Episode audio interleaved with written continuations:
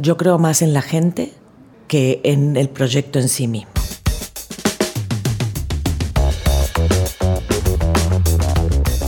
Hola a todos y bienvenidos a Innovación Bancolombia, un podcast de Bancolombia en coproducción con Emprendete, donde nos sentamos a hablar con expertos sobre transformación digital, tecnologías disruptivas y economía digital. La idea de estos episodios es que aterricemos la innovación y la volvamos sencilla y para todos, a través de historias y experiencias de expertos en diferentes temas. Si nos están escuchando en Spotify, en Apple Podcast, en Google Podcast o en donde sea, recuerden que también nos pueden escuchar en el portal de innovación de Bancolombia, donde van a encontrar artículos, infografías, videos y más episodios sobre temas como inteligencia artificial, analítica, big data, ciberseguridad, otros. Entonces escuchen este episodio tranquilos y si quieren más vayan a www.grupobancolombia.com slash innovación. Y bueno, si ya han escuchado otros episodios y les han gustado y si este les gusta, por favor déjenos una reseña de 5 estrellas en Apple Podcast o síganos en Spotify. Eso nos ayuda a llegar a más oídos.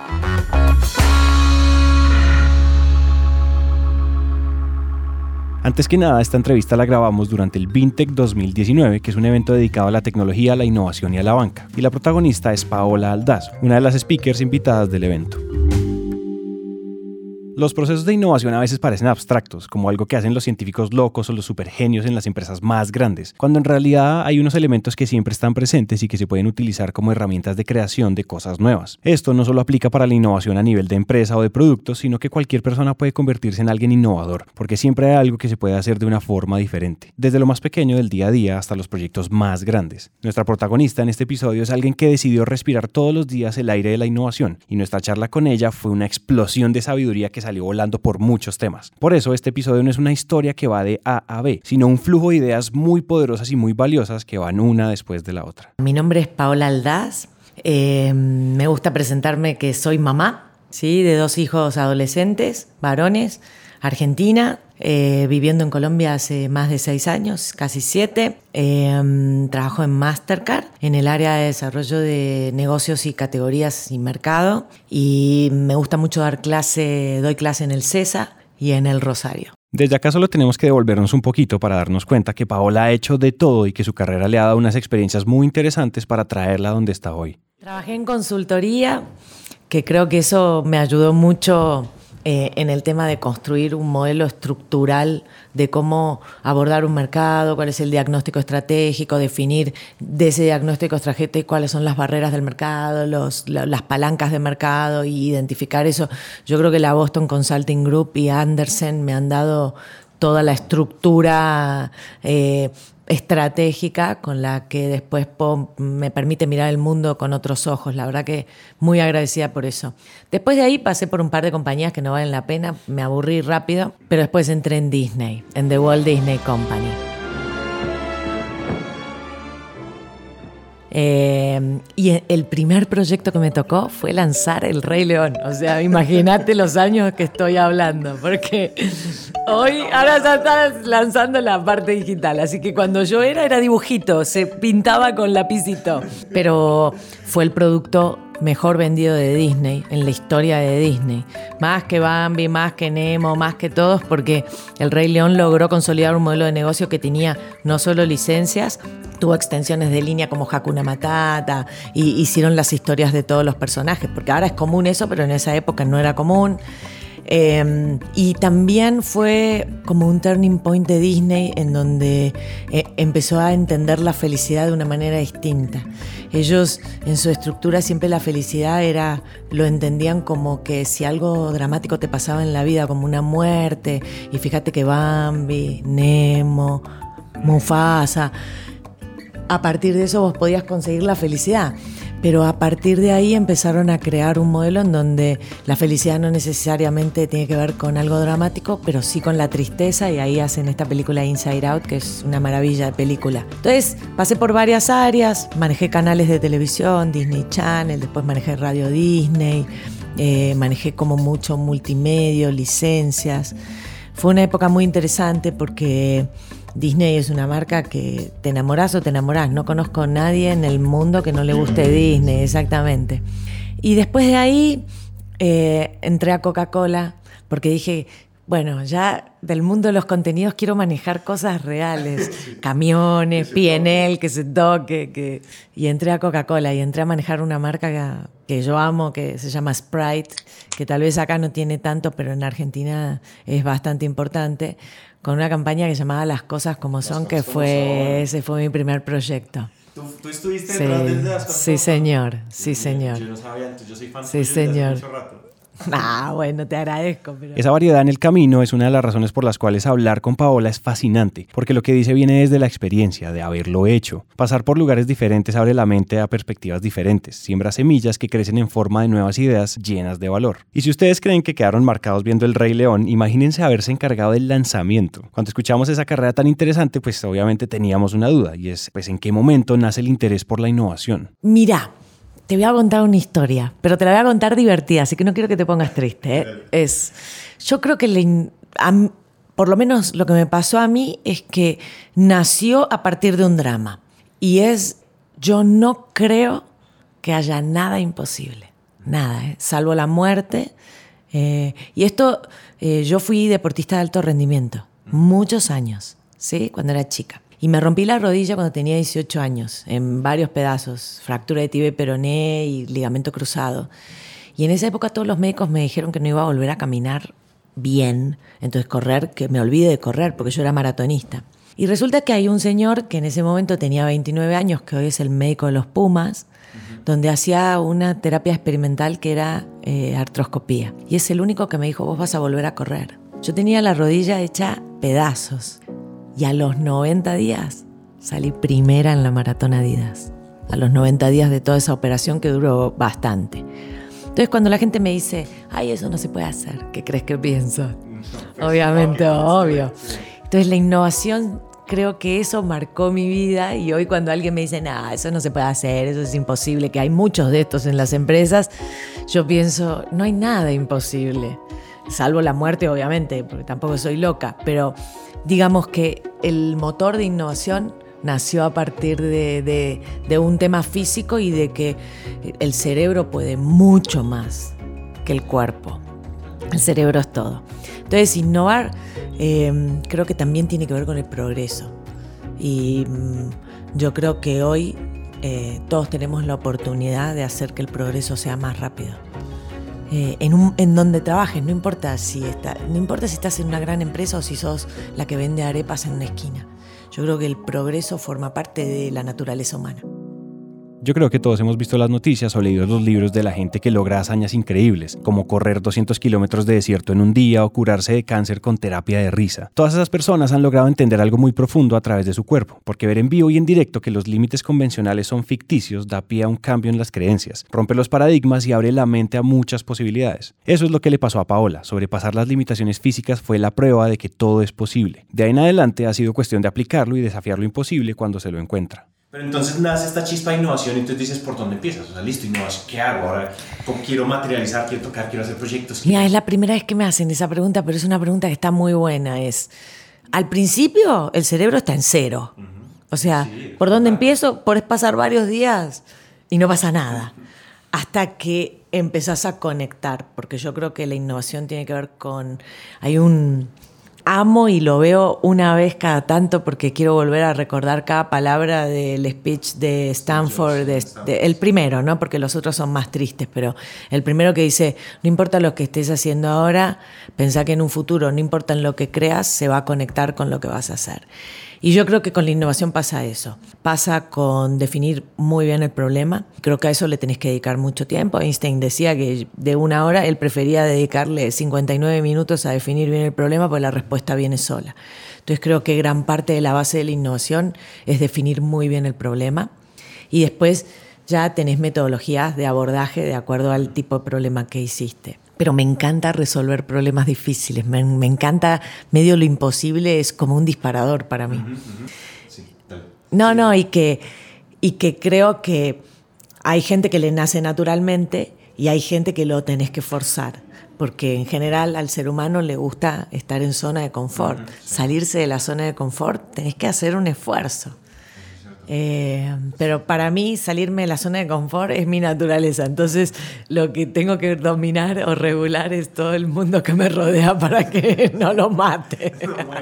El tema de la zona de confort siempre me recuerda la idea de flexibilidad, porque cuando uno quiere ser más flexible tiene que estirar, tiene que sobrepasar ese dolor insoportable hasta que ya pueda poner el pecho en las rodillas sin problema. Y es muy parecido a cuando uno va a hacer cosas nuevas y tiene que superar ese momento en donde la mente se llena de dudas, de miedo y las ganas de devolverse por donde vino. Pero cuando uno lo logra se encuentra con nuevas ideas, nuevas perspectivas y una mente más abierta, más flexible.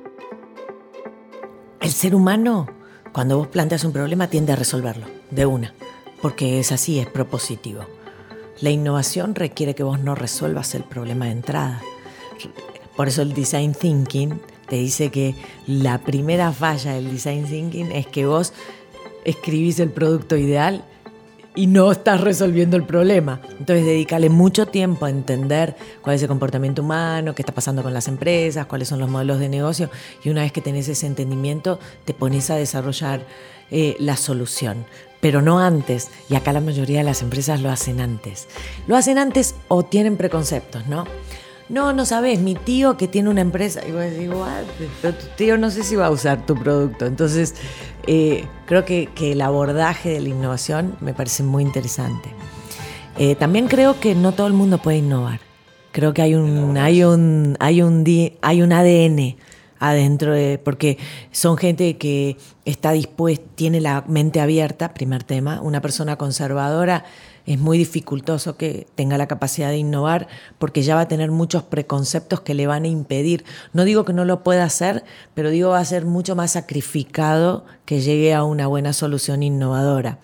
En cambio, las personas que son abiertas de mente y que pueden adoptar una cantidad de cosas y que pueden vivir diferentes tipos de target o de, o de sexos o de esto, creo que están como más abiertas a, innovar.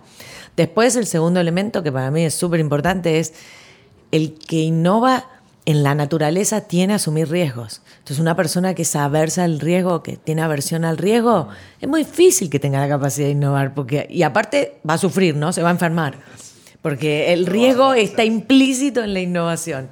Y después tercero, que creo que tiene que ver con eh, eh, esta capacidad o esta motivación de, hacer las cosas diferentes. Y tenés que tener ese gen adentro. ¿Sí? Porque si no lo tenés adentro, estás forzando un comportamiento. Entonces, antes yo pensaba que cualquiera podía innovar. Y porque antes la innovación era lineal. Sí. Vos agarrabas y decías, ay, bueno, esto le agrego algo y hacen una extensión. Exactamente. Pero ahora la innovación es multifactorial, no es lineal. Hay muchos factores que intervienen para que vos hagas. Entonces, una persona que no pueda, no tenga capacidad de hacer connecting dots, no lo puede hacer. Era mucho más fácil innovar hace 10 años que ahora. Sí, sí, subirle, ponerle una cámara más, un lente más, otro lente más, otro lente más. Exacto. ¿Sabes cómo se llama eso?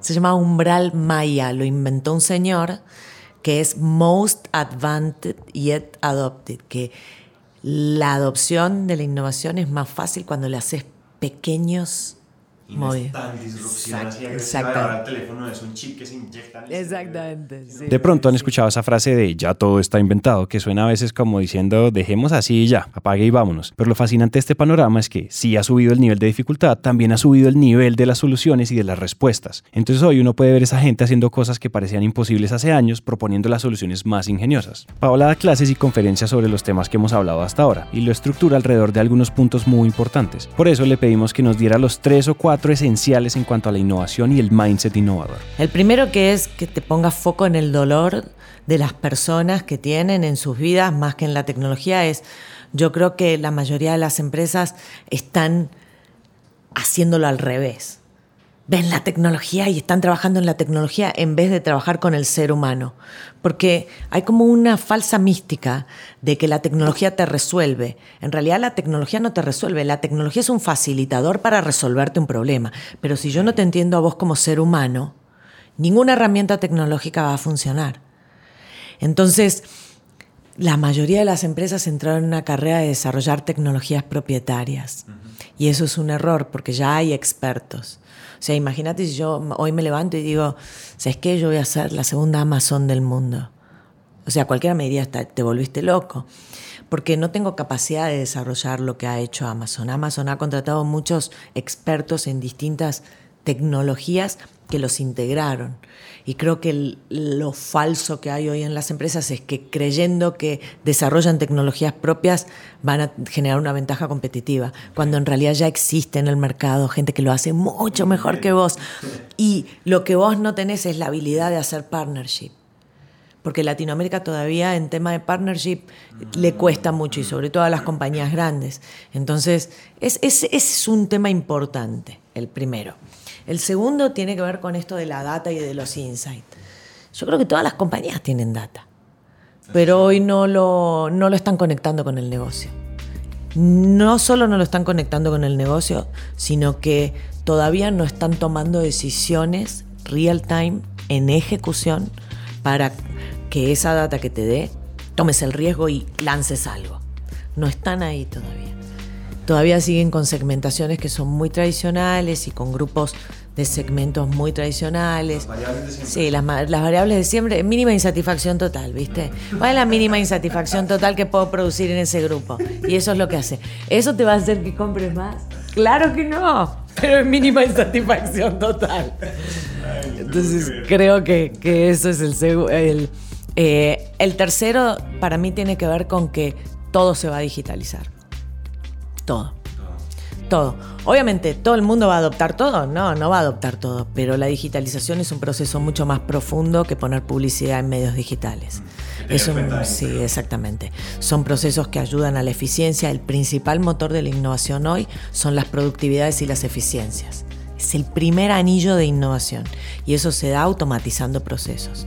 Eso se da cuando vos llamás a, a una empresa de telecomunicaciones y cuando haces así le pones, te atiende un, un telemarketer grabado y te dice, hola, apriete uno esto, dos esto y vas, vas, vas pasando y cuando, hola, sí, me da su cédula y yo digo, ¿me estás jodiendo?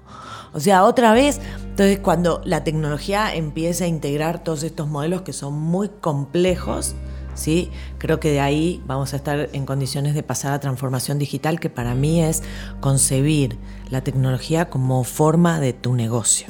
Y el último que es el de mindset. Ese es el más importante, porque la tecnología no cambia tu vida, vos cambias tu vida. Por eso yo terminé la presentación diciendo que el mayor innovador en el mundo sos vos, no es la tecnología. Y sos vos por la capacidad que tiene el ser humano de progresar, de querer mejorar su calidad de vida. Mira, tengo una cátedra en la universidad que se mueren de la risa porque es, viste que, ¿por qué el ser humano, vos tenés esos tenis y yo los quiero tener? ¿Por qué crees que pasa eso? Porque la gente dice que es envidia. No, no es envidia, es genético. Uno mira en el otro lo que cree que puede mejorarse uno. Y la aspiracionalidad de marketing que tú habla es genética. Uno quiere ser mejor y mira en el otro lo que tiene mejor que uno para poder tenerlo para evolucionar. El mindset es eso. Nosotros, nuestra naturaleza humana nació para evolucionar.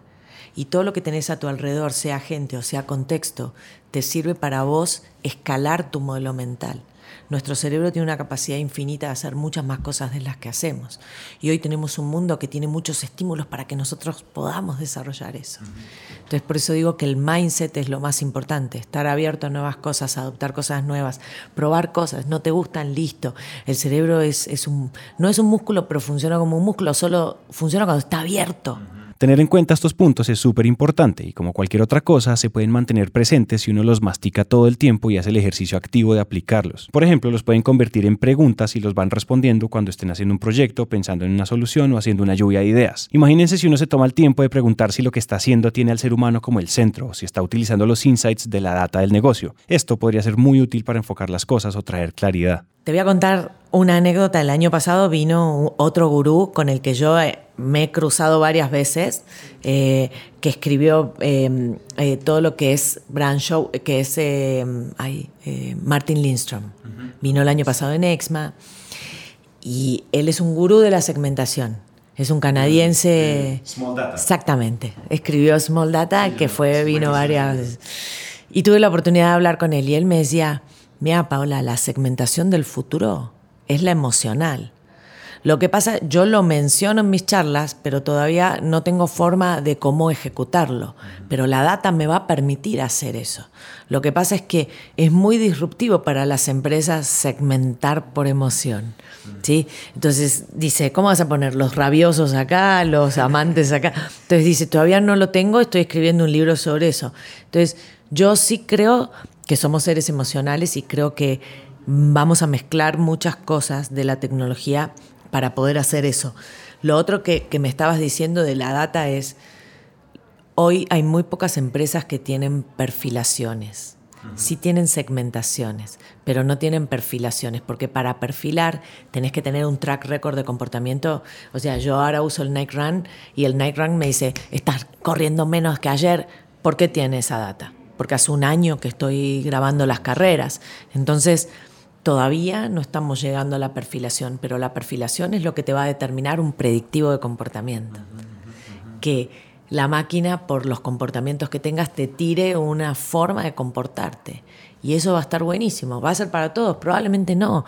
Pero, qué sé yo, una Alexa a mí me va a servir porque necesito que alguien me organice la casa a la mañana. Y probablemente mi mamá no necesite Alexa, pero mi mamá sí necesita el Waze que le diga dónde está el supermercado y si hay lugar en el estacionamiento y en qué, dónde está el lugar.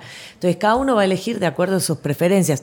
No creo que esta carrera loca sea que todos nos vamos a tecnificar y vamos a tener microchip en el cerebro. No creo que pase eso. Creo que va a funcionar igual que en el siglo XV, pero con el contexto actual, con mucha más calidad de vida. Y con tasas de adopción mucho más cortas. Muchas más cortas. Ah. Y, de, y de cambio más rápido. Ay, sé yo, vos me preguntabas, yo siempre quise tener un Porsche 911. Creo que alguna vez en mi vida siempre soñé con tener eso.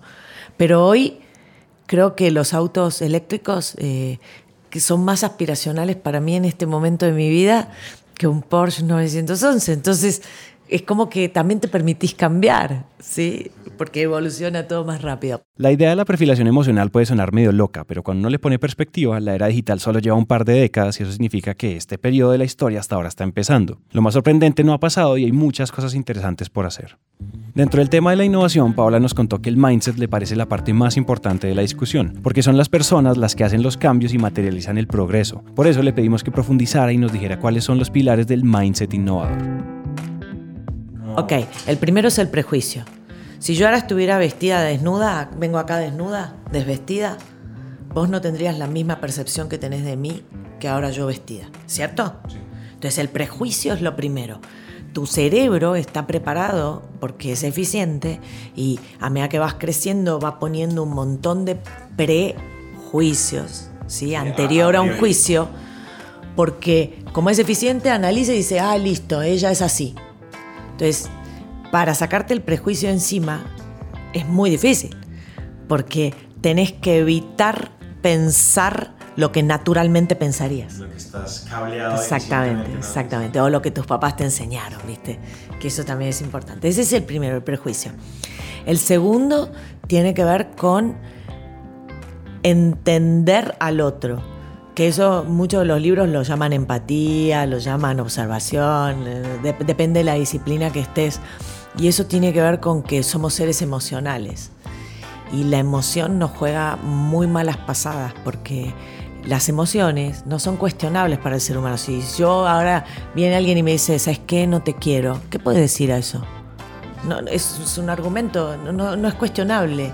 Y encima a las emociones le creemos. Con lo cual Ahí, exactamente. Entonces el segundo tema es cómo manejas las emociones para relacionarte con el otro en el mindset. Porque así te sientes con una persona donde no sea nada interesante para vos, siempre puedes aprender algo. Siempre.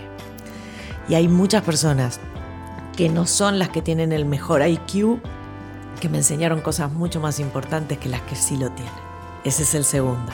El tercero, tienes que hacer cosas distintas. Generalmente yo recomiendo que vayan a ver cosas que no les gustan porque el cerebro necesita estímulos y a mayor capacidad de estímulos, mejor poder de decisión. Pero si vos viviste en un pueblo, leíste un solo libro, fuiste a una sola escuela, tenés dos solos amigos, es muy difícil que tu mindset se abra. Por eso la gente cuando viaja dice, lo mejor que me pasó en la vida. No, no es lo mejor que le pasó en la vida. Pero la posibilidad de ir a ver una cultura diferente y vos estar abierto a eso, porque cuando viajas estás abierto. No es lo mismo que cuando vivís. Vas de turista y decís, ay, bueno, me tengo que subir arriba de un elefante, me subo. Me tengo... Estás abierto a eso y eso te enriquece y te da estímulos para ver qué otras cosas pueden pasar en el universo y eso te permite entenderlo. Yo quise estudiar antropología y, dentro de la antropología, la arqueología, que es la disciplina del estudio de los símbolos. Este es el, el cuarto del mindset. Somos seres simbólicos. Si sabes leer los símbolos, puedes leer al ser humano. Todo lo que usás, cómo hablas, cómo te vestís, qué cosas decís, cuáles son tus preferencias, son símbolos que te construyen a vos como identidad. Leer los símbolos implica también tener un mindset mucho más abierto porque puedes conectar de una manera distinta. El quinto, no sé, creo que, ah, bueno, esto, forzarte a hacer algo que no te gusta, te puede abrir el mindset. Entonces, por ejemplo, a mí me encanta la ópera, ¿sí? Pero hay, la gente joven en general no le gusta la ópera, pero si vas a ver ópera, el cerebro se abre, aunque no te guste. ¿sí? O no te gustan las películas de terror, miras una película de terror, y eso se te abre el cerebro aunque después decidas que no te gusta. Porque generalmente el ser humano, el cerebro humano, está preparado para elegir cosas que son de tu afinidad, afinidad, así, inconscientemente, afinidad e identificación. Todo lo que no está dentro de ese rango lo elimina. Entonces dice, ay no, yo con ese no, ay no, yo con ese no. Entonces, y esto te lo explico porque es muy potente esto, no voy a entrar en tecnicismo para la audiencia para que no diga, ¿y esta boba de qué está hablando? Pero todas las películas de superhéroes no hay a nadie que no le gusten. ¿Y sabes por qué, no? Porque trabaja muy bien la identificación. Muy bien. Entonces vos salís y decís, quiero ser, sí, quiero ser Stark, quiero ser Iron Man, ¿entendés? Porque te proyectás como eso. En cambio, en las otras películas vos podés salir diciendo, ay, no me gustó. Y no hay películas que te gusten o que no te gusten. Hay, hay películas que te identificás o que no te identificás. O que tenés capacidad de proyectarte con el personaje o no. Entonces, cuando la gente dice, ay, no me gustó la película, no hay películas malas o buenas. El contenido se identificó con vos o no. Por eso la de superhéroes trabajan arquetipos universales, en donde siempre te conectás. Por eso tenés que hacer cosas que no te gustan porque abrís tu mente, porque esas cosas son con las que no te identificas y te permiten abrirte. Todo esto implica trabajo, porque mirarse al espejo y retarse no es fácil. Aceptar que uno tiene muchos prejuicios o hacer las cosas más incómodas se convierte en una cuestión de voluntad. La parte más dura de poner en acción este tipo de herramientas para cambiar nuestros patrones no es solo aceptarlos, porque cada uno en el fondo tiene muy claro lo que hace. El reto más grande es ignorar todas las excusas que salen para no hacerlo, estar abiertos al cambio y lanzarse al agua. Por otro lado, no hay duda de que el contexto y las personas con las que uno se rodea tienen un impacto muy importante en las creencias y en el mindset. Por eso es que Paola nos habla tanto de las personas, de entender a los demás y de trabajar a uno mismo? Yo creo más en la gente que en el proyecto en sí mismo. Y creo en la gente porque creo que es la gente, esa mística, esa conformación de grupo, es lo que hace que después el proyecto sea exitoso. ¿Qué aprendí yo? Eh, y en la universidad lo doy. Aprendí que todos tenemos dominancias cerebrales distintas y que por identificación vos contratás a tu igual. Y eso en innovación es lo peor que podés hacer. Vos tenés que contratar al que es muy diferente a vos, porque es el que te va a complementar. Entonces, en la formación de equipos tenés que tener las cuatro dominancias cerebrales. Y te aseguro que aunque no se conozcan, si vos elegís cuatro dominancias, todas distintas, la innovación es perfecta la mayoría de las personas tienen dos dominancias, o sos derecho o sos izquierdo. Pero en el derecho hay, se divide en colores. Hay un modelo que se llama, eh, se llama Herman Brain, que en la década de 60 descubrió que no hay solo dos, sino que hay cuatro. Y hay una que es el estratega y visionario, que es, con el color amarillo. Después está la otra dominancia, que es la relacional, la de las emociones. Un Barack Obama, por ejemplo, está ahí. ¿Sí? o una ópera, eh, Ellen DeGeneres, todos esos eh, son muy relacionales, leen los sentimientos de la gente de manera innata y los pueden hacer reír, llorar. O sea, Después, y del lado izquierdo, que ya es más deductivo el cerebro, está el azul, que es el cuantitativo, es el cerebro que profundiza, es el cerebro que necesita validar con muchas fuentes, es muy preciso, articulado. Y después está el verde, que es el ejecutor, es el que ama, es un Excel andando, ejecuta, ejecuta, ejecuta, ejecuta, hace, hace que las cosas pasen. Eh, entonces, por ejemplo, un azul es Einstein y un verde puede ser, qué sé yo, una persona que está eh, dedicada a manejar, por ejemplo, los canales de distribución y todo eso. Entonces, si vos entendés cuál es tu dominancia cerebral, probablemente te puedas complementar con otro tipo de gente donde eh, la, la dominancia hacia el mundo es otra, distinta a la tuya y te puede complementar en las ideas. Un Steve Jobs no podía haber hecho nunca nada si no hubiese tenido a su socio. O sea, no hubiese sido nadie. ¿sí?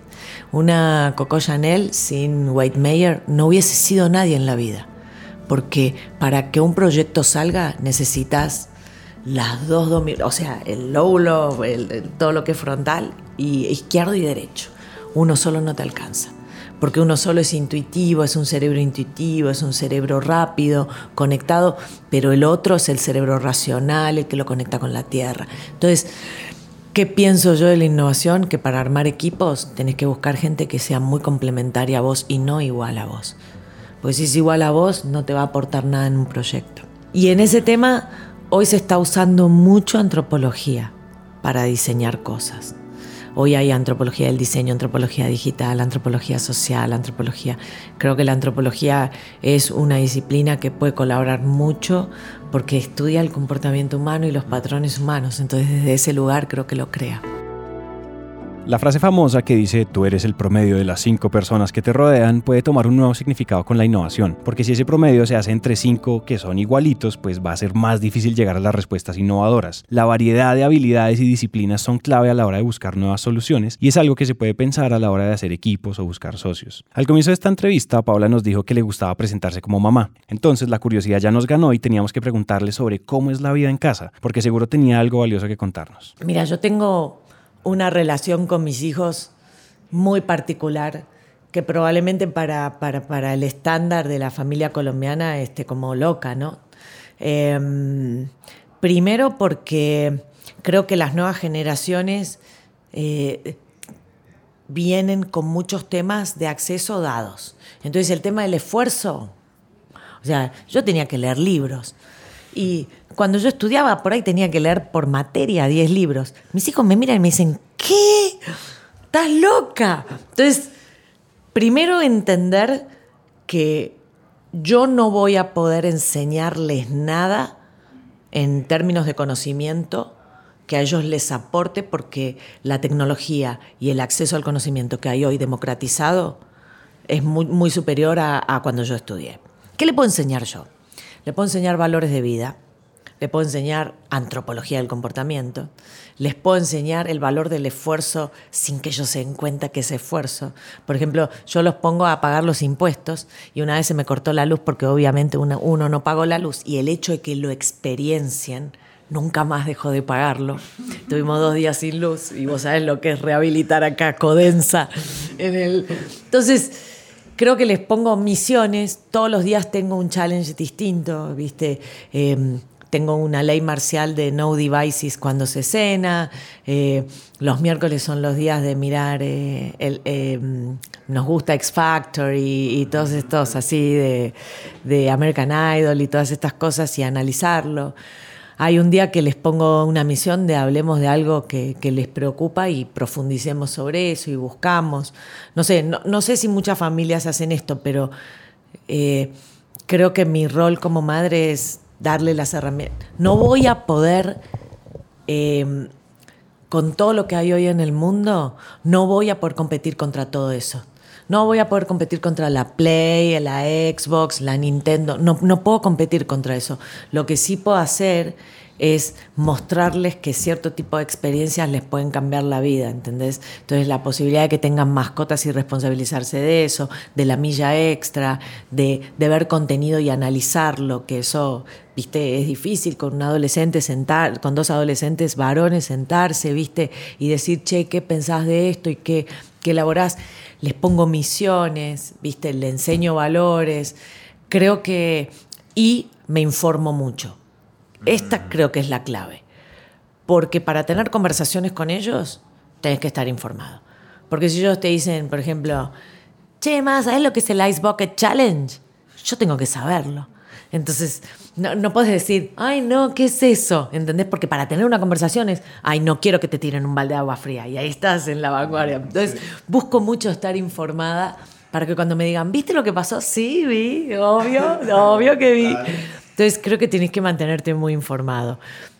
No sé si todos los papás están en ese mismo, pero creo que hoy se impone que estés informado para tener charla, si no, no tenés charla. O sea, es, como sos abuelo.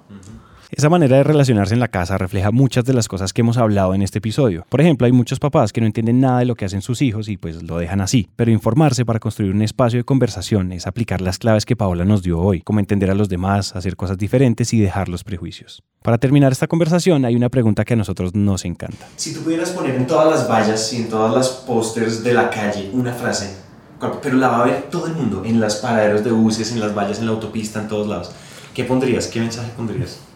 No hay límite de, qué difícil eso. caracteres. Eh, pondría dos frases. Primero que es imposible, no es nada hoy. Nada es imposible. Están descubriendo cadenas de cromosomas, están resolviendo enfermedades que durante años, o sea, hoy imposible no es nada. Y después que la innovación depende de vos. Que vos tenés la capacidad de reeditarte N cantidad de veces hasta que te guste tu versión. N. Antes no había esa posibilidad. Hoy tenés la, podés reeditarte en la versión 21 y ser la mejorada de la 20, pero no ser la que querés y podés reeditarte 20 mil veces. El año pasado empecé a estudiar fotografía. ¿Por qué? Porque me dio, escribí un libro y me fui a un taller que se llamaba La madriguera del conejo para aprender a escribir. Antes no había esa posibilidad. Vos te puedes reeditar 75 mil veces, puedes tener 20 mil versiones. Lo que no se vale es decir que no podés, porque hoy el mundo te da acceso a eso. Entonces cuando dicen, ay, no puedo, no tengo tiempo, eso es mentira. Eso es el cerebro que te pone como barreritas.